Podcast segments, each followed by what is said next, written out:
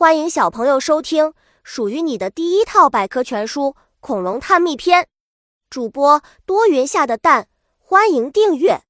第零二六章：恐龙的皮肤。恐龙有厚厚的皮肤保护着，可皮肤不像骨骼能完整的保留下来。不过呢，恐龙却留下了皮肤印痕化石。通过这些化石，我们还是掌握了有关恐龙皮肤的信息。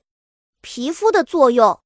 恐龙的皮肤和我们人类大同小异，首先是来保护身体内部的柔软组织，再就是防止水分蒸发，调节体内的温度。不同的恐龙皮肤的作用也有差异，也可以根据皮肤的颜色来判断恐龙的雄雌。恐龙的身体颜色丰富多变。小知识：恐龙皮肤的颜色会随着年龄的增长而改变。鳞质皮肤。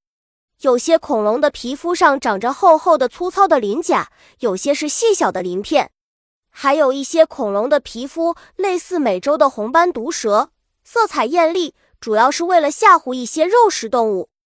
原蜥观鳄色彩艳丽的皮肤，鸭嘴龙的皮肤，鸭嘴龙的皮肤是由一颗颗五角形的角质小鳞片镶嵌而成，鳞片的中心部位略略凸起。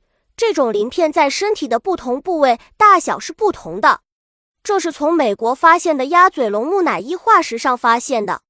甲龙的皮肤，甲龙的皮肤很特别，它们身披坚硬的角质甲板，甲板上长有大的瘤或刺一样的凸起，就像古代武士的铠甲。可以想象，这样的皮肤，就连最厉害的霸王龙也难以咬穿。本集播讲完了。想和主播一起探索世界吗？关注主播主页，更多精彩内容等着你。